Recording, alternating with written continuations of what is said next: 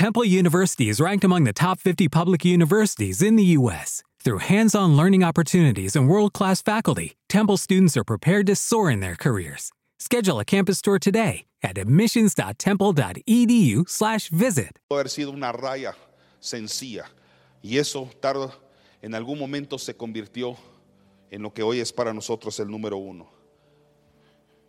Y por otro lado también el número uno ordena a todos los otros números. Todo comienza a partir del uno. Usted aprendió a contar de esa forma. Entonces, en primer lugar, es primero y en segundo lugar, ordena. El número uno nos sirvió para recordar la primacía de Dios. En el Génesis 1, en el día 1, Dios comenzó el proceso de creatividad y dice la palabra que la tierra estaba desordenada y estaba vacía. Y en el día 1, Dios llenó o comenzó a llenar la tierra. Y lo primero que hizo fue llenarla de luz y puso orden en ella. Estaba desordenada, estaba vacía y Dios puso orden en ella. Solo Dios hace las cosas como las sabe hacer Él. ¿Cuándo fue la última vez que usted vio un espacio? Piensa en un espacio ahorita cualquiera. La gaveta de su mesa de noche si quiere. Su closet. Su habitación. El baúl que tiene por ahí en la sala, en el comedor. Esa gaveta del baño, de la cocina. Piensa ahorita en un espacio. Ahora mire ese espacio vacío. Si es la gaveta de su mesa de noche, probablemente le va a costar vaciarla en su cabeza por todo lo que tiene ahí metido. Pero piensa en ella vacía. Ahora piensa en ella desordenada. ¿Cómo puede estar vacío y desordenado al mismo tiempo? ¿Cómo un espacio puede no tener elementos y aún así decir que está desordenado? Solo Dios hace las cosas así. Solo el Espíritu Santo puede en un mundo sobrenatural decirnos que la tierra estaba al mismo tiempo que vacía estaba desordenada. Lo que nos está diciendo es que las cosas no estaban en su lugar todavía. No estaban ocupando los lugares que le correspondían. Y por eso usted lee el Génesis 1, día 1, día 2 y día 3. Y entre la transición del día 3 al 4, todo lo que Dios hace es ordenamiento. Que las aguas se junten, que se descubra lo seco, que se separe el día y de la noche, que separe el firmamento las estrellas de la tierra. Todo lo que Dios está haciendo es poniendo las cosas en su lugar. El día uno nos recuerda que Dios es experto en ordenar lo que está desordenado y llenar lo que está vacío. Yo no sé qué áreas de tu vida están desordenadas o qué áreas de tu vida están vacías. Todos en algún momento nos hemos sentido así, con esa vaciedad. Es que no me siento lleno, no tengo gozo, me siento vacío. Quiero dar, mas no tengo nada que dar. Eso es una pura canción. Bórreselo de su cabeza ahorita. o tenemos otras áreas que están desordenadas y que le decimos al Señor, tengo desorden emocional, tengo desorden físico, tengo desorden hormonal, tengo desorden en funciones de mi cuerpo, tengo desórdenes económicas, tengo desórdenes financieras, tengo desorden familiar, tengo muchas cosas en mi vida que no están alineadas y no están donde deben estar. Dios es el primero. Y siendo Dios el primero, Él se especializa de poder ordenar las prioridades de tu vida también. Hay 12 números que son muy importantes en la Biblia. No puedo dedicar una semana cada uno de estos porque vamos a llegar casi a época navideña y no termino. Pero aquí hay varios de los 12 números que en la Biblia tienen muchísima relevancia. Voy a hacer mi mejor esfuerzo por tratar de ocupar la mayoría de significados de los números que aparecen ahorita en tus pantallas. Para que Dios pueda hablarte y pueda revelarte quién es Él a través de ellos. El tema de hoy, escoja uno. Ruleta. ¿Cuál cree que? Hoy vamos a hablar sobre el número 3. Porque si pensó que lo iba a hacer en orden, no, tampoco va a ser tan fácil. Si predicó del 1, ahora va a ser del 2. No, no se lo va a hacer tan sencillo. Para que usted venga expectante, diga, ¿qué número tocará hoy? Hoy vamos a hablar sobre el número 3. No lo estoy haciendo precisamente por un orden en particular, sino porque creo que después de haber entendido que Dios es uno, es bien importante que entendamos ahora el número 3 en cuanto a quién es Dios. Algunos de ustedes que obviamente tienen cierto conocimiento y madurez bíblica, tienen una idea de por dónde vamos. Y probablemente va bien. En primer lugar, el número 3 significa compleción o perfección divina. Y hay un número que más adelante va a complementar este concepto. Y si está pensando en el 7 es correcto. Pero hoy vamos a hablar sobre la compleción y la perfección divina expresado en el número 3. ¿Cuántos ya están aprendiendo? Qué bueno por los cinco que están aprendiendo. Espero que todos los demás en el nombre de Jesús también. wow. Primera de Juan, capítulo 5 y versículo 7. Dice así la palabra en la versión Reina Valera. Porque, ¿qué número dice ahí? Porque tres son los que dan testimonio en el cielo. El Padre, el Verbo y el Espíritu Santo. Esta siguiente parte, muchas personas y muchos estudiadores de la Biblia la han debatido. Aquí muchas personas han cuestionado la doctrina de la Trinidad y probablemente si usted tiene ciertos estudios teológicos, ha escuchado que hay quienes afirman que esta siguiente parte no estaba en la Biblia original. Para no entrar en un debate ahorita o una controversia, vamos a creer lo que ahí dice porque es la Biblia que tenemos impresa y tenemos hoy acá. Y además hay otros pasajes en la Biblia que pueden confirmar y complementar lo que ahí aparece subrayado. Estos tres son uno. De aquí se extrae la famosa doctrina de la Trinidad. Tres son uno y uno son tres. De nuevo, solo en las cosas sobrenaturales, cosas así se pueden entender. Porque la lógica humana me dice, ¿cómo puede ser que tres sean uno y uno sean tres al mismo tiempo? El ejemplo que yo normalmente suelo utilizar, o el más fácil para poderlo entender acá, es el acorde musical. Ayer en nuestra reunión de matrimonios hablé sobre el acorde. ¿Qué significa eso de ponernos de acuerdo, como lo dice la palabra? La palabra acuerdo es también una palabra musical. Y si usted lee la palabra de Dios, cada vez que dice de acuerdo, a veces hay otros términos musicales que acompañan esa palabra como armonía, otro término musical. Aquí vemos a tres como formando un acorde armónico. Si usted tiene un poquito de conocimiento musical, sabrá que un acorde básico, uno de los primeros que usted aprende cuando va a una clase de música es el acorde trino. El acorde trino está compuesto por tres notas que suenan al mismo tiempo. Esto está desmuteado. Si me lo pueden confirmar. Esto lo expliqué hace unos años, como pasa el tiempo, en una serie que se llamó Creados para Adorar. Algunos estaban aquí en el año 2021. acuérdense que soy músico, entonces cada oportunidad que puedo utilizar la música para enseñar, lo voy a hacer. esto es una nota.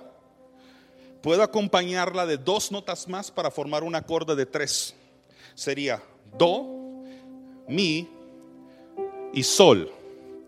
Aquí las toqué separadas, pero mire cómo se sostienen. Las tres siguen sonando, pero ahora son un solo sonido. Y por supuesto puedo tocarlas al mismo tiempo para hacer el acorde trino. Es un acorde compuesto por tres notas, haciendo un solo sonido. Si lo quiere ver así, sería la nota del Padre, la nota del Hijo y la nota del Espíritu Santo. Las tres en armonía haciendo un mismo sonido, un acorde celestial. Y así como la palabra dice, estos tres dan testimonio en el cielo, estas tres notas están dando testimonio de que un músico acaba de tocar tres notas musicales y suenan unísono, un mismo acorde en armonía. ¿Me está entendiendo? Qué belleza, ¿no? Entonces, estar de acuerdo es un término musical y hacerlo en armonía significa que cuando yo toco estos acordes o toco estas notas, cada una de ellas, cuando se complementa con la otra, suena dulce al oído. Miren la diferencia.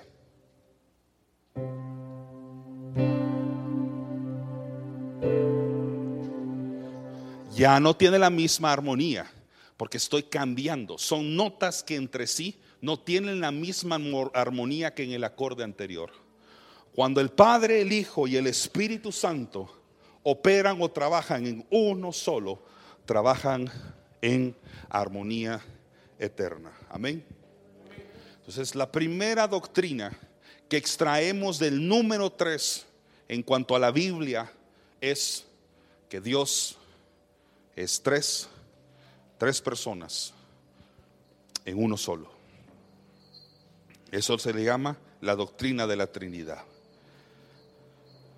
La siguiente, el número tres también representa la resurrección y representa la vida. Todos aquí recuerdan, o me imagino que tienen en mente que Jesús resucitó al tercer día. Y la vez pasada alguien me preguntaba, creo que lo prediqué en Semana Santa, Pastor, pero de viernes a domingo, no sé si usted ha contado bien, pero parecieran más dos días que tres. en aquel entonces los días no se cuentan como se cuentan ahora. No se cuentan o no se contaban de 24 horas.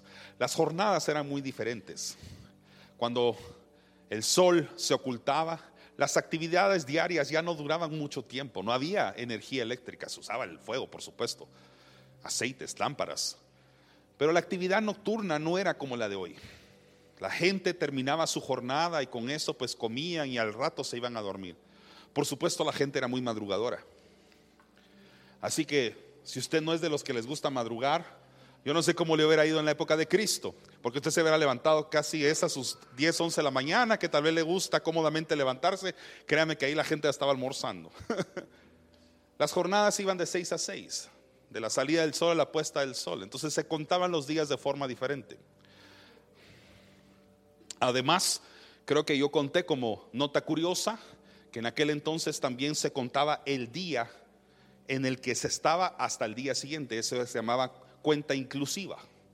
Por eso es que hasta hoy muchos decimos en ocho días, de hoy en ocho. ¿Cómo así de hoy en ocho? Es porque se contaba ese día. Si usted realmente no cuenta el día presente, se cuentan siete. Pero nadie dice eh, hoy en siete, decimos de hoy en ocho. O nos referimos a las dos semanas que están compuestas de siete días como en quince días. ¿Pero por qué en quince? Si al fin y al cabo siete más siete es catorce. Dios no se equivoca con los números. Es que nosotros hemos ido adaptando nuestro sistema numérico de distintas maneras.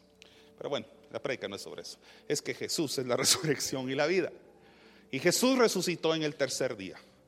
Y el hecho de que Él lo dijo tantas veces, lo predicó tantas veces, es más, fue profetizado incluso antes de su nacimiento, nos dice que el número tres sí tiene un significado importante en el corazón de Dios.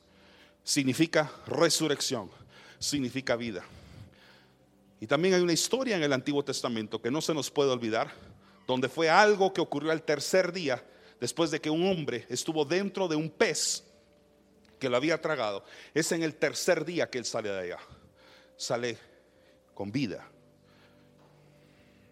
Jonás.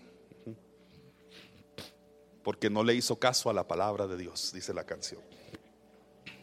Vamos a Mateo 16, 21.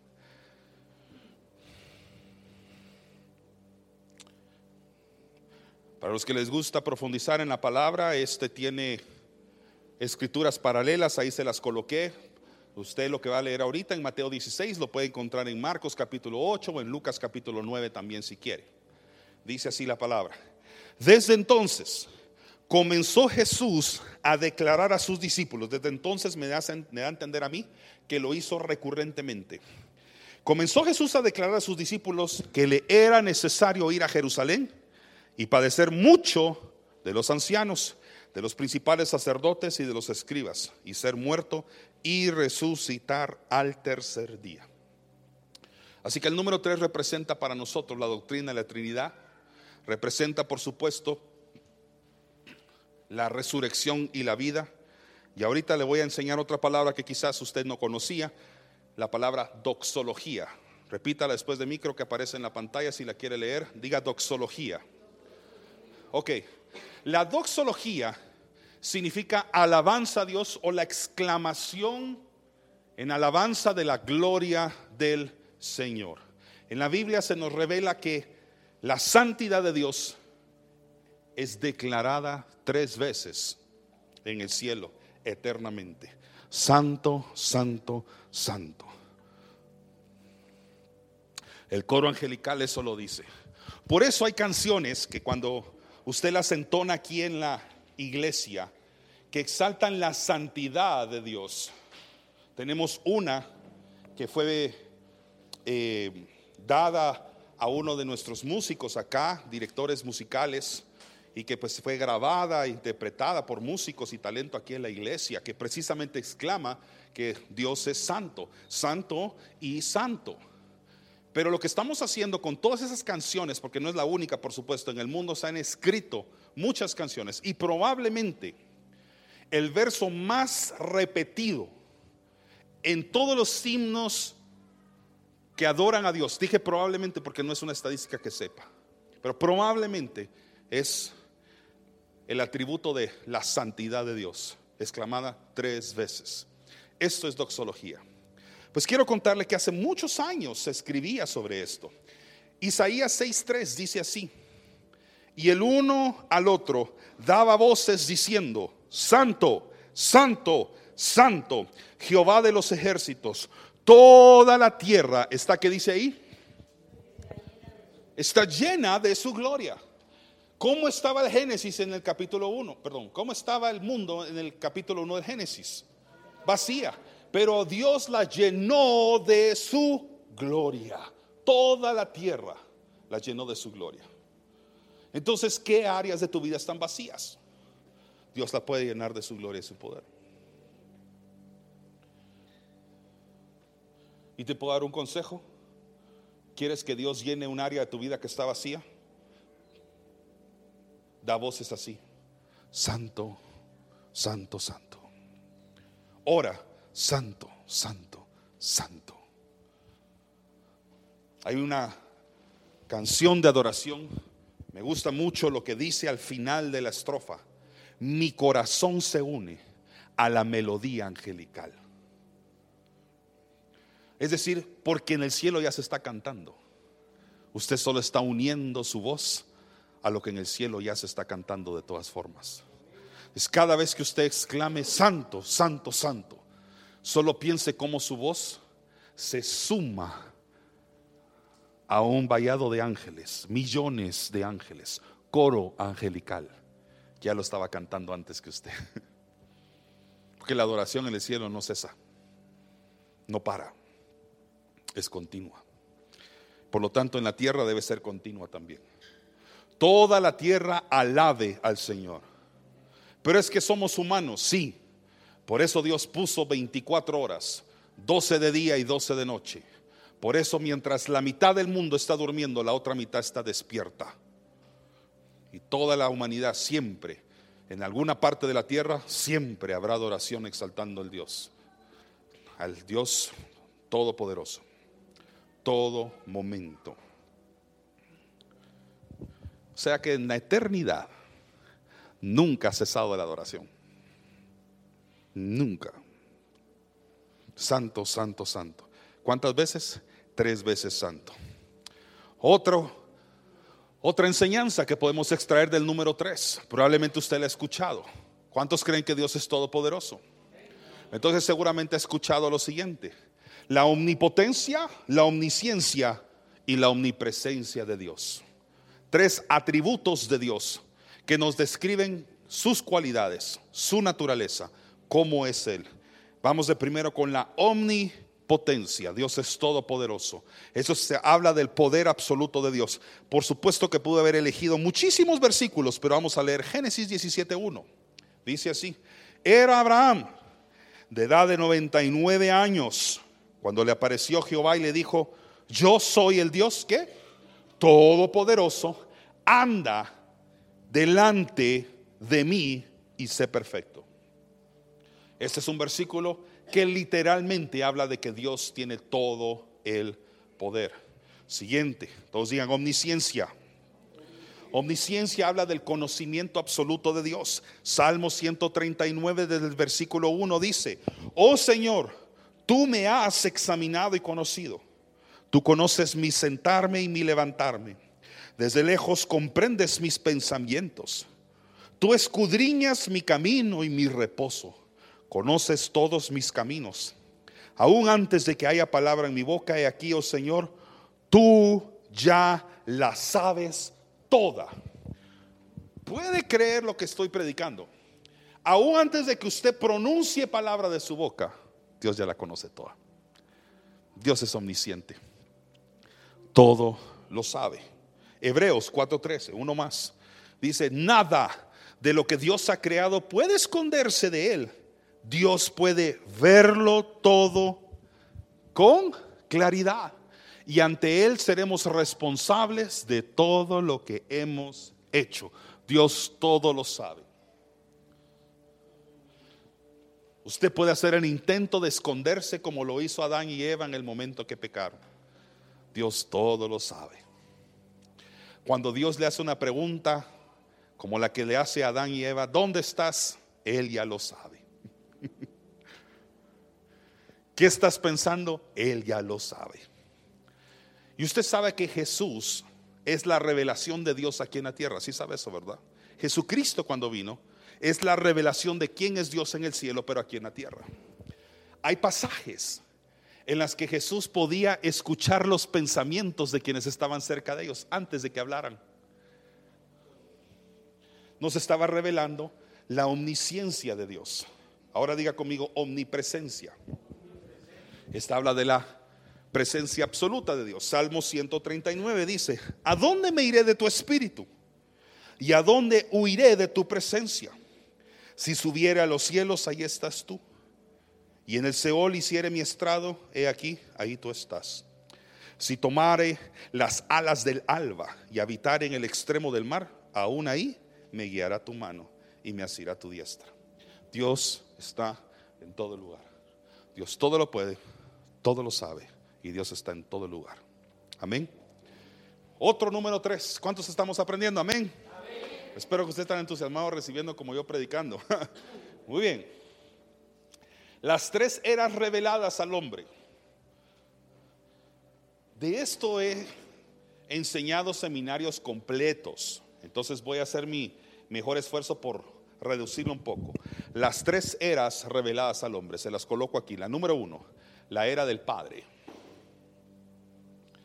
La era de Yahweh o Elohim.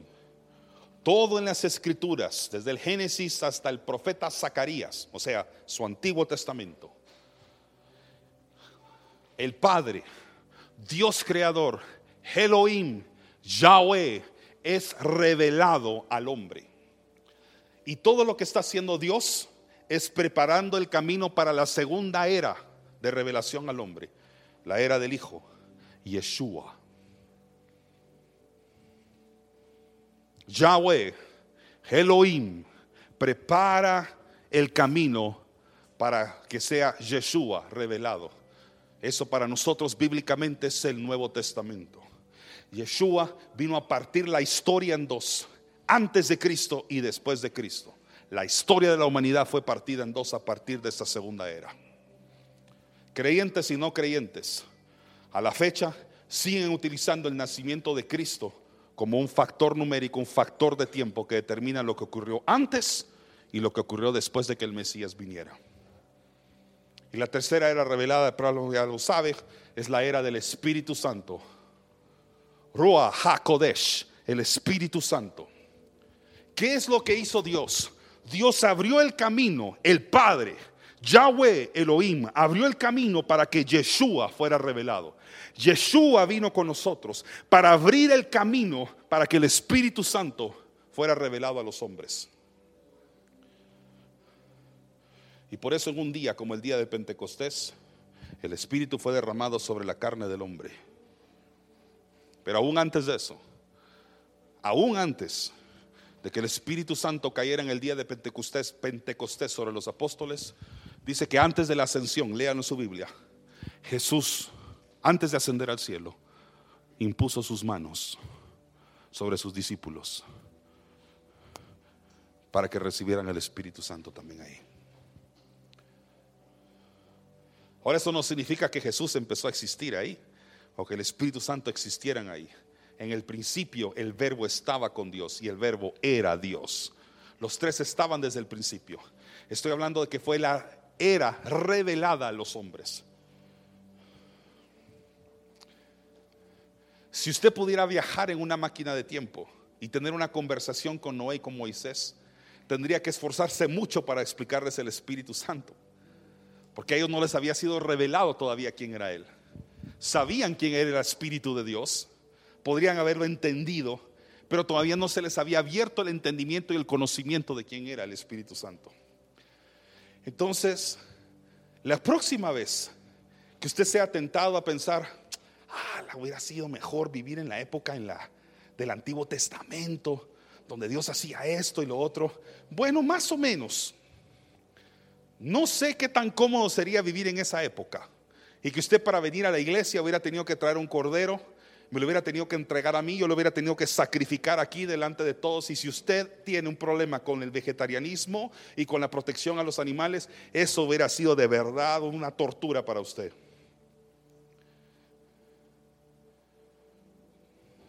Vivir en la época de Jesús, la tercera, segunda era, qué privilegio, por supuesto que habría sido un privilegio ver a Jesús caminando. Pero habría sido de los que creían el mensaje o de los que no creían en él. Habría sido de los que creían en él o de los que en un viernes dijeron crucifíquenlo y liberen a Barrabás. Usted tiene un entendimiento de quién es Jesús ahora porque resucitó y ascendió al cielo. Mas cómo hubiera sido aquella época.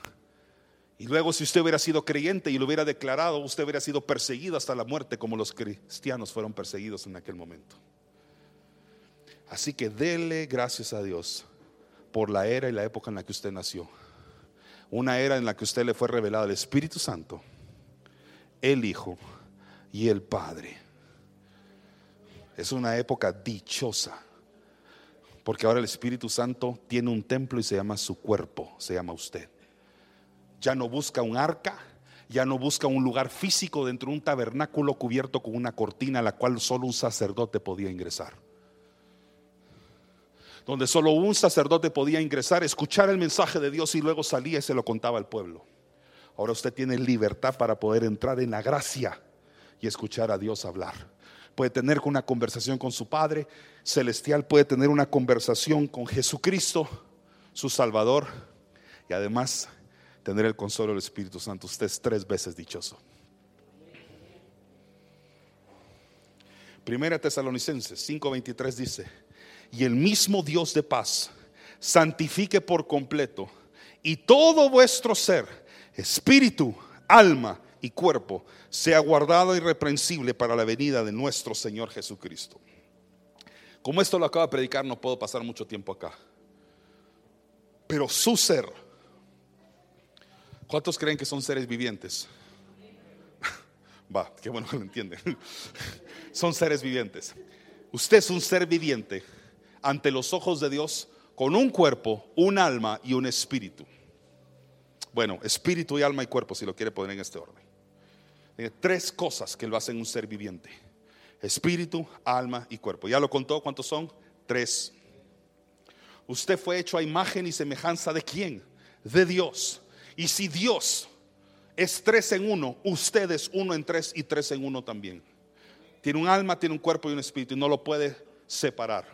Usted no puede llegar al trabajo y decir, ay, perdón, se me olvidó el espíritu hoy. O al revés, sería peor. ¡Ay, dejé el cuerpo! Bueno, a veces sí se siente un poquito, la verdad. Dejé el cuerpo en la cama. Eh, feels like that, pero no es exactamente real. Todo su ser, alma, espíritu y cuerpo son uno. Todo lo que usted es, alma, espíritu y cuerpo son uno. De los cuales solamente uno de esos es físico y se puede ver, su cuerpo. Dios es Padre, Hijo y Espíritu Santo, de lo cual solo uno se ha podido ver. El Hijo, el cuerpo de Cristo. Ahora entiende por qué usted es semejante a Dios también. No es porque usted sea Dios, dije, fue hecho a su imagen y semejanza. Usted es un reflejo de la naturaleza de Dios. Y cada uno de los elementos de Dios está puesto en usted. ¿Me pueden poner la siguiente, por favor? Yo le digo cuál. La siguiente. Esa. El alma representa lo que respira, lo que sopla en usted. El Padre, el cuerpo es lo que tiene cuerpo usted, es el Hijo en usted. Y el Espíritu representa soplo, representa aire. Ese es el Espíritu Santo en usted. Los tres se manifiestan de cualquier forma, en usted. Pero es para que usted entienda que fue hecho a la imagen y a la semejanza de Dios. Hace 500 años, un poco más de 500 años, poco después de la reforma, hombres, me pueden preparar el sonido que les pedí, hombres empezaron a conocer la revelación de quién era Dios, conocer quién era Dios a través de la música y escribieron himnos que exaltaban, adoraban a Dios y hablaban sobre los atributos de Dios. En ese momento, en ese momento, en ese tiempo de la historia, hay tres cosas que imperaban o se repetían con frecuencia en los himnos. Lo primero, la exaltación de la santidad de Dios. Y los himnos escritos después de la reforma, hace 500 años, decían santo, santo, santo, uno y otro. Y también muchos de ellos revelaban la Trinidad, Dios Padre, Dios Hijo y Dios Espíritu Santo. Fue hombres como Thomas Ken, si me lo pueden colocar en la pantalla, por favor, su foto. Thomas Ken fue uno de esas personas que cerca del año 1680, 1690 escribió muchos de los himnos que se convirtieron en la fe y en la doxología cristiana. Otro de ellos fue Luis Bourgeois. No, sé muy bien pronunciar esto, ¿ok? Bourgeois. Luis Bourgeois escribió un himno que exaltaba la Trinidad de Dios, Dios Padre, Dios Hijo y Dios Espíritu Santo. Fue traducido a muchos idiomas e interpretado de muchas formas. El número 3 representa entonces muchas cosas. Pero quizás en nuestra fe cristiana, probablemente después de que el 3 representa la Trinidad o la unidad que hay armónica entre Dios el Padre y el Espíritu Santo, para nosotros significa que Jesucristo resucitó al tercer día. Ahora, para llegar al 3, yo sé que lo que voy a decir ahorita es como, ay pastor, tampoco somos. Hay que pasar por el 1 y por el 2. ¿Sí? Sí. ahorita voy con esto. Para llegar al domingo, hubo un viernes y hubo un sábado.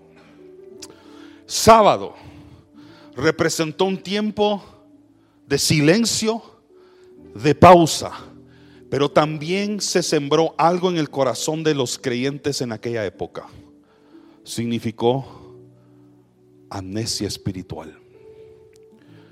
Porque se les había olvidado lo que Jesús con tanta recurrencia había predicado. Que Él resucitaba al tercer día.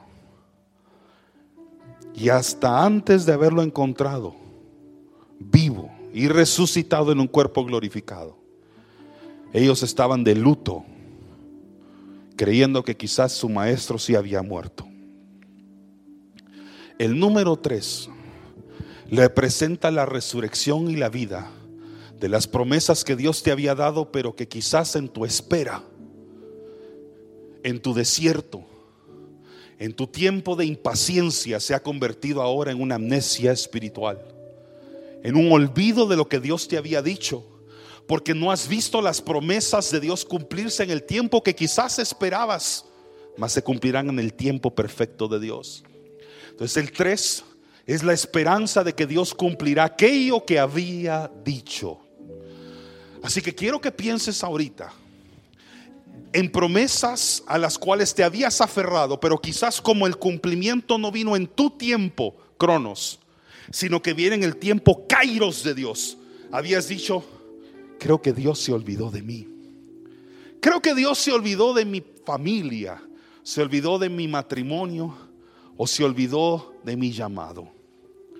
El número 3 representa un recordatorio de que todo lo que Dios dice se cumple y que no importando si ahorita tu vida está en un día de viernes de luto o en un sábado de espera y de impaciencia, viene el domingo a tu vida. Viene el tercer día en el que las promesas que Dios te dio, en que su palabra que tiene garantía de cumplimiento se va a hacer rema. Eso es lo que el 3 también representa para nosotros. Pueden ir a 1 Corintios, por favor, capítulo 13, versículo 13, está al final del bosquejo. Dice así la palabra, escúchalo iglesia. Hay tres cosas que son, ¿qué dice ahí? Permanentes. O sea que son cosas que no caducan, no son leches que se guardan en el refrigerador y que se pasan. No es pan que se pone en la alacena que le sale mo y que luego tienes que desechar por no haber consumido. Son tres cosas que son permanentes, que no caducan, no carecen, no tienen fecha de expiración y son la confianza en Dios, la seguridad de que Él cumplirá sus promesas y el amor. De estas tres cosas, la más importante es el amor. La confianza en Dios, la seguridad que Él cumplirá sus promesas y el amor. ¿Cuántas acabo de mencionar? Tres. Y de esas tres, la más importante es el amor. ¿Y quién es el amor? Dios. Dios es amor. Así que las promesas de Dios que son de bendición para ti también son de bendición para alguien más. No se van a quedar contigo. Espera, escucha bien lo que te estoy diciendo porque eso es profético. Hay promesas que Dios ha puesto para ti, que Dios te ha dado. Has leído en la palabra, tal vez te las han profetizado o el mismo Espíritu Santo te lo reveló y tú sabes que es para ti. Y tal vez todavía estás en un tiempo de espera, así como cuando un paciente está esperando a que el médico lo atienda, está en la sala de espera, pero estás expectante de que viene tu turno, el que el médico te va a llamar. No te puedes adelantar hasta que el médico te llame. No es en tu tiempo, sino en el tiempo de Dios. Y cuando esas bendiciones, esas promesas sean cumplido en tu vida, recuerda lo siguiente. No solo te bendecirán a ti, sino que fluirán en bendición hacia las demás personas. Porque la razón por la que Dios te ha dado sueños, la razón por la que Dios te ha dado promesas, la razón por la que Dios te ha dado llamados, la razón por la que Dios te ha hablado no ha sido para que se quede contigo, sino para que fluya a través de ti. Abraham tuvo que entender eso. Y le tardó casi 25 años entender que lo que Dios le había prometido no era para sí nada más un hijo, era un pueblo para Dios. Abraham quería para sí un hijo, Dios quería para él una familia, un pueblo, una nación entera. Así que hasta que tú no entiendas la magnitud de las promesas de Dios, estás en un proceso de espera. Y que ese proceso de espera no se convierta para ti en un tiempo de luta donde empiezas a enterrar, sepultar los sueños que Dios te había dado, sepultar sus promesas y decir, es que nunca lo vi. Así estaban los discípulos y así estaban aquellas mujeres que esa mañana lo fueron a buscar a la tumba hasta descubrir que Él no estaba ahí. Porque lo que Dios dice que se va a cumplir, se va a cumplir. Tú no tienes mayor autoridad que la palabra de Dios. Así que promesas y bendiciones vienen en tu camino. Lo que pasa es que estás tal vez en un proceso de transformación, preparación y en medio que tú estás esperando, Dios está obrando algo que tus ojos no miran. No vaya a creer que Jesús permaneció dormido y muerto de viernes a domingo. Dice la palabra de Dios que Él hizo cosas. Él fue a arrebatar las llaves de la muerte. Él estaba ocupado, trabajando mientras los demás estaban de luto.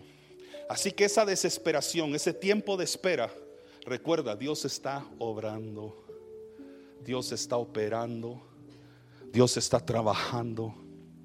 Recuerda y aférrate a eso. El 3 significa también que lo que Dios dice se va a cumplir. El 3 es nuestra esperanza, que aunque todos digan muerte, Dios dice vida. Que aunque la gente sepulte, entierre, Dios dice hay vida y esperanza eterna en mí. El 3 representa para los creyentes en Cristo que aunque nosotros muramos, aunque nosotros nos despidamos de esta tierra, nos espera una vida eterna por la muerte y resurrección de su, de su cuerpo. Cierra tus ojos y déjame orar por ti. Padre, en el nombre de Jesús, oro por todas aquellas personas que quizás han sepultado o han querido enterrar, Señor, promesas, sueños, visiones que tú en algún momento les dijiste. Y quizás, Señor, la desesperación, el tiempo de espera, la impaciencia, se ha convertido, Señor, en algo superior a nuestra memoria espiritual. Hoy te pedimos perdón, Señor, si en algún momento te hemos fallado olvidando tu palabra, olvidando tus promesas, olvidando lo que tú nos habías dicho. Hoy recordamos aquello que nos dijiste hace semanas, meses, años, décadas atrás. Y queremos, Señor, regresar en tus caminos, a tus sendas, a tu morada, donde tú nos hablas nuevamente y nos das esperanza. Así que en el nombre de Jesús, que toda la persona acá que había perdido esperanza, que quizás cuya fe estaba opacada por la incredulidad, por el miedo o el temor, que hoy en el nombre de Jesús resucita lo que tus ojos habían declarado como muerto. Resucita en el nombre de Jesús. Amén. Amén. ¿Necesitas ayuda? En O'Reilly Auto Parts te ayudamos. ¿Necesitas algún consejo? Te aconsejamos. Nuestros profesionales en autopartes están siempre disponibles para ayudarte a encontrar lo que necesites. Excelente servicio al cliente es solo una de las ventajas que ofrece O'Reilly Auto Parts. Los profesionales en autopartes. Oh, oh, oh, O'Reilly Auto Parts.